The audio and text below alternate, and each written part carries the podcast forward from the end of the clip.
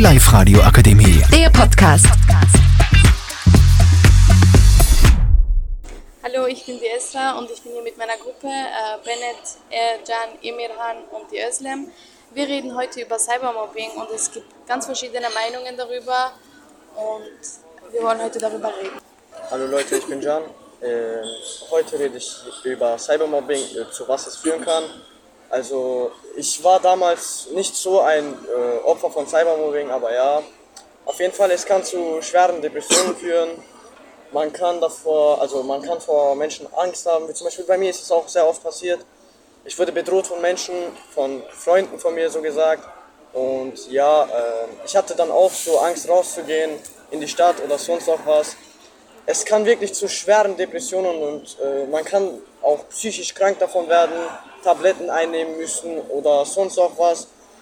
Und man traut sich einfach nichts. Also, und ja, danke für Ihre Aufmerksamkeit. Ich gebe das Mikrofon weiter an meinen Arbeitskollegen Emirhan. Cybermobbing fängt schon da an, wo man sich beleidigt, bedroht oder verletzt fühlt.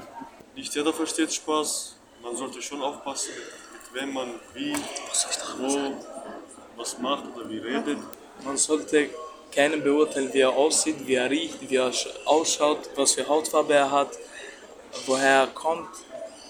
Sonst kann es zu Gefühleverletzungen führen. Zusammengefasst wollen wir einfach damit mitteilen, dass wir auf unsere Mitmenschen aufpassen sollten, dass keiner verletzt wird. Wir müssen zusammenhalten.